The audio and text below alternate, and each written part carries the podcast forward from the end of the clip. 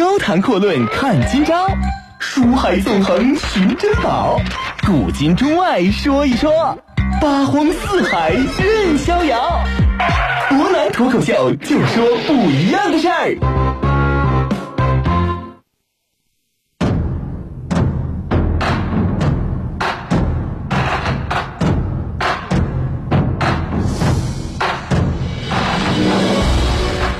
听众朋友，大家晚上好，欢迎您收听今天的博南脱口秀。我们接着说一说苏定方这场千里追击啊。昨天我们说呢，苏定方呢一战成功，而且呢追着啊这个西突厥的这帮骑兵开始到处乱跑啊。西突厥呢实际上这个时候已经是名存实亡，就剩下他们的可汗小鲁，再加上底下的大约五六百人。之前说了呀，公元六百五十七年第一场雪来的特别早啊，领导呢已经下令大家要玩命，而且呢苏定方这一次做到的是身先士卒，自己扛着盔甲，带着马，一马当先，冲在最前的。所以说呢，唐军其他人看到自己的直属上司都这么玩，其他人没有再多废话。所以说呢，大家没有任何停留，相反呢是昼夜兼程啊，强行的行军了数百里。在距离小鲁驻地两百里的地方，他们又遇到了大唐的南路军。这一下呢，两路军正式会合，实力更加强大。小鲁基本上他的命运就已经注定了。而西突厥呢，这帮人到底在干什么啊？他们并没有像想象中的那样啊，在大帐里边喝着酒、吃着肉，等着被宰。相反呢，他们已经啊准备好了手下的战马，再加上弓箭，等待着最好的时机啊。他们要干嘛呢？他们不是要准备迎击唐军做困兽之斗啊，他们是要出去打猎。哎呀，可想而知啊！大敌当前，不想一想破敌之策，甚至啊也不想拼个鱼死网破，想的是打猎娱乐。可以说呢，西突厥的灭亡啊，这是天道之行也。不过有意思的是呢，这个举动啊，居然救了小鲁一命。当苏定方率领唐军杀过来的时候呢，西突厥这帮人最起码省去了一个寻找战马的时间啊，提起马肚子往南就可以直接飞奔了。老苏很不高兴啊，这个煮熟的鸭子马上到嘴里边，结果这一下又飞了啊。于是呢，双方你追我赶，就这么又狂跑了五百多里地，一直追到今天的碎叶水附近啊。碎叶水是哪儿呢？是今天的楚河，李白的出生地。老苏呢，才算是彻底停止了追击。说你知道老苏多大了吗？老苏这个时候已经整整六十五岁的人了啊！除去说行军的六千多里，再加上光追小鲁又追了一千多里，而且还有五百多里地呢是下着雪飙的，而且最关键的是还不是穿着普通衣服，你得穿着厚重的铠甲皮毛，玩命的还得打仗。可以说呢，这种行军方式，身体再棒的年轻人他都是扛不住。不过呢，我们说老苏苏定方不追了啊，并不代表唐军就此追不动了。老苏六十五，岁数太大啊，可以休息一下。年轻人们也可以再追赶一下于是呢，六十五岁的老苏休息休息。五十岁左右的副总管啊，萧四叶啊，人家五十岁嘛，身体倍儿旺啊，率领一部分骑兵又追了下去。小鲁这边呢，这一跑啊，又跑了一千二百多里地啊，到达了十国的苏州城啊。苏州城在哪儿呢？已经追到了今天的乌兹别克斯坦一带啊。小鲁这一次算是彻底跑不动了啊，没办法啊，毕竟底下人喊着要罢工了，胯下战马死的死，伤的伤，彻底走不了了。于是呢，哥们们不得不下马入城，准备休息休息，买些战马，然后再继续跑路。苏州城的城主啊，叫伊涅达，人家呢是一个很地道的人。看到小鲁这一行是风尘仆仆，如此疲惫之后啊，就心生了无数怜悯，好酒好肉，好好的招待他们一番，然后呢，安排了五星级的宾馆待遇，死活就不让他们在居无定所的到处流浪去。然后小鲁着急啊，说后边唐军马上追上来了啊！这个伊涅达认为呢，那唐军都追上来，您更不能走了啊！与其说在外边吃风喝沙，你还不如好好找个地方暖和暖和。我这个苏州城呢，虽然说啊也算是物资丰足，但是毕竟比不上大唐的首都长安嘛。长安如此繁华啊，您呢就不如到长安好好的休养一番，以后再说吧。于是呢，我们说几天之后，公元六百五十八年二月，萧四叶等人终于到了十国啊，已经在城中驿馆养的白白胖胖的小鲁就直接被接到了长安了。当然，我们说呀，只不过呢，接他的这个交通工具稍微差了一点啊，头得勒到外边，然后胳膊呢要背在后边才能坐进去。相对来说呢，个人自由少了一些。公元六百五十八年的十一月啊，这小鲁呢坐了十九个多月的马，终于是到达了长安。这九个多月，小鲁之前本来身体倍儿棒啊，这九个月的折腾之后呢，小鲁是瘦成了皮包骨头。嗯，得说呀，这个伊米达很有先见之明。如果说不在驿馆里边给他养的身体倍儿棒啊，这九个月大概率小鲁是熬不过去的。李治很开心，也很高兴，那大喜过望啊，把苏定方封为了三品大员、左骁卫大将军，而且还兼行国公。老苏这一埋没埋没了四十来年之后，终于算得起是位极人臣了啊，登上了人生的顶峰啊。所以有的时候嘛，常说一句话。这人生啊，不是说你看到希望才坚持，而是选择坚持之后才能够找到希望啊！当然呢，也不要太多抱怨现实的不公平啊！一句老话，坚持下去，也许会有一天啊，会迎来你的时代。当然，并不是百分之百，只能说坚持，然后再考虑其他的。总结起来就是：该封官的封官，该发财的发财啊！这个李治呢，把功臣们都赏完了啊，然后就准备开始赏玩小鲁了。他把文武百官、各国使节全都叫到一起，然后呢，在李世民的这个照明前啊，举行了一次盛大的献俘仪式。完了之后，李治还觉得不过瘾啊，又在太庙之前举行了一个更大的献俘仪式啊。呃，小鲁呢，这丢人丢两次，而且还是全世界范围内大规模丢人。小鲁活腻歪了啊，说自己不想活了，我要在赵灵之前给李世民陪葬。但李治呢，就是不杀他啊，而且呢，每次折腾他完之后呢，就把他软禁起来，然后呢，好吃好喝继续养着，以待来年继续玩他。于是呢，我们说第二年啊，这小鲁呢，知道一句老话叫“士可杀啊，不可辱也”。当然，小鲁不是什么士，但总而言之也差不多啊。整整的屈辱了一年之后，小鲁实在受不了，才无尽的悔恨当中抑郁而死，结束了比较荒唐的一生。到此为止呢，这个折腾来折腾去，从大唐初年就开始玩命的这个西突厥，终于是被彻底给玩死了。而且这一次西突厥呢，从真正开打到完全灭亡，只花费了不到四个月的时间。而且这四个月的时间，双方不是打仗，而是在草原之上到处乱跑。西突厥彻底完蛋之后啊，苏定方呢，让之前投降的十部百姓全部都回到了驻地，修整了道路，设立了驿馆，划定了各自的边界。慢慢的，西突厥一带就恢复了之前的秩序。李治呢，在西突厥原来统治的地方设置了两个都护府啊，一个叫蒙氏都护府，一个叫昆陵都护府，分别管理楚河西边和东边的各个部落，并且呢，根据部落的大小、人口多少，分别设置了州县，任命这些酋长做了刺史以下的官员。公元六百五十九年啊，同样是这一年，原本臣服于西突厥的这些中亚各国呢，开始依附于大唐。李世民又分别不是李治啊，又分别在这些国家设立了二百一十七个州县，都是啊均受安西大都护府的统一管辖。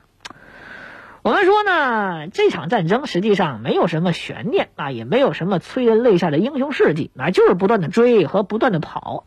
但是你要知道，这场战争对当时唐帝国以及后世的影响，那都是非常巨大的。军功啊，无上的军功让李治呢彻底站稳脚跟。一年之后呢，他终于可以名正言顺的对长孙无忌这些老臣下手了。第二个呢，就是所谓的犯我强唐者，虽远必诛啊！之前有些小国想趁着李世民不在搞一些事情，现在一看，大家要把脑袋啊乖乖的缩了回去。到此为止，唐帝国的版图已经是开创了前无古人后难有来者的这样一个情况，延伸到了中亚，最远呢已经到达今天的伊朗高原附近啊，和当时极其强盛的阿拉伯帝国形成手拉手的邻居。可以说呢，东方啊，两个璀璨的文明啊，一个是东亚一带，一个是中亚一带啊，第一次跨越了数万里的亚非欧大陆，肩并肩，大家一起站在一起。随后呢，无数的学者、商人、使臣开始来往来于中国、中亚、欧洲和非洲，几千年的时间，不同文明之间所积累的各种优秀成果啊，汇聚到了世界各地啊，极大的加强了人类文明的进步。更重要的是啊，也正是由此开始，唐啊这个字儿和它的影响力开始扩散到了全世界，以至于数千年之后啊，我们在外国人看来依然可以被叫做唐人。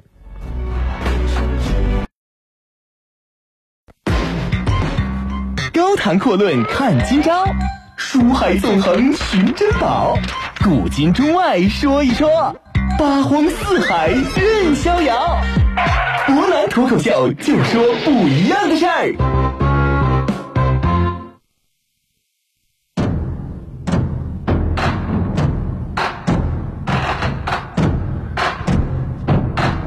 各位，欢迎回来。那我们说苏定方呢，这一次算是人生圆满了啊！之前所想获得的一切，这一下都成功了啊！对于大唐帝国来说呢，他们的边陲已经距离长安一万多里了啊！当年呢，空通讯基本上靠吼的这个年代呢，能到这么远的距离，已经到了一个比较大帝国扩张的极限了。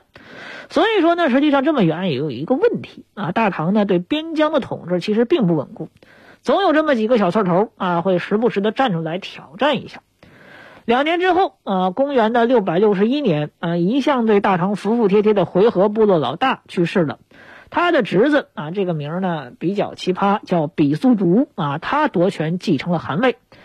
这是一位很精神的小伙子，当然这个精神呢属于精神病那俩精神字儿啊。他瞅了一圈邻居，发现大唐这个时候呢正在跟高句丽打啊，于是呢他就以为唐军无暇自顾，自己呢可以趁机会大捞一把。于是呢，他就自己带着手下的亲信，叫铁勒九姓啊，大家武装起来，准备到周边转一圈。我们说，如果说放在一般的朝代啊，比比速读这个想法呢，其实并没有太多的问题啊。两线作战，兵家之大忌，而且更何况呢，这是灭国之战。但是对于大唐来说呢，人家正迅速扩张，你别说两线作战，三线作战也不是没可能啊。这个时候呢，苏定方再加上七比合力哥俩呢，正在南北夹击高句丽啊。刘仁轨呢，正在平百计，同时呢，分兵揍两个国家。严格意义上来讲，大唐已经是双线作战了。既然啊，我们说回纥这边也不老实，那么回纥你就一块来，咱拉一起一块揍的。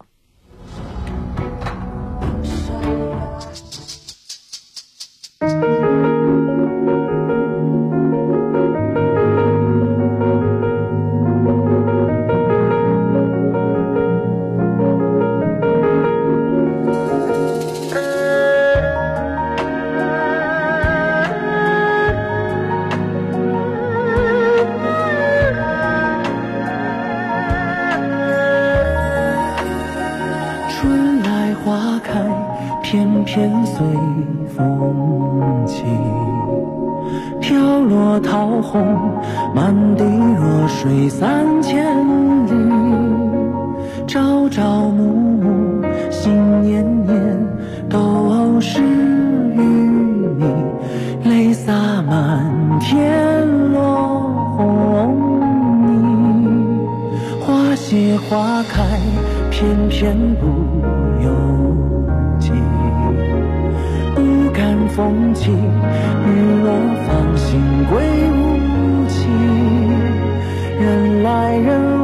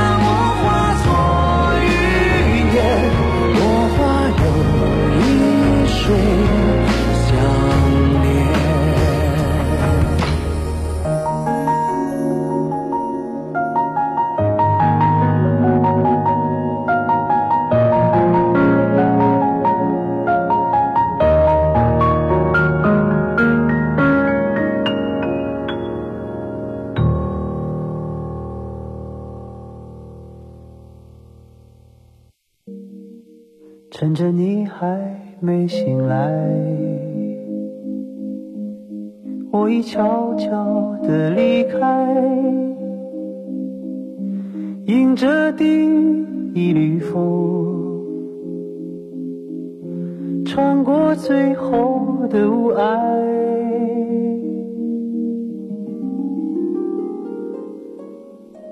黎明还没升起来，心里已经有期待。有伤痛，早已习惯了忍耐。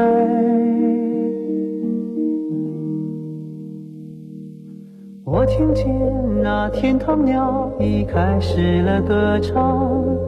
跑过来又跑过去的风还在游荡，我看见那梦中人走出彩色的房间，远处渐渐升起不一样的朝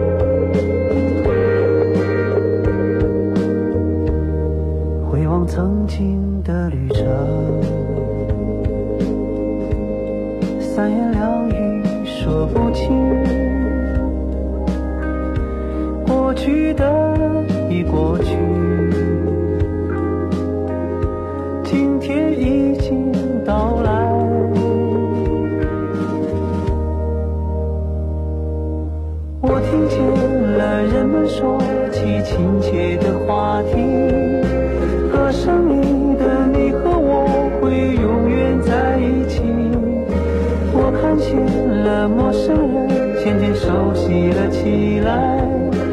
年轻的世界，从未有过的。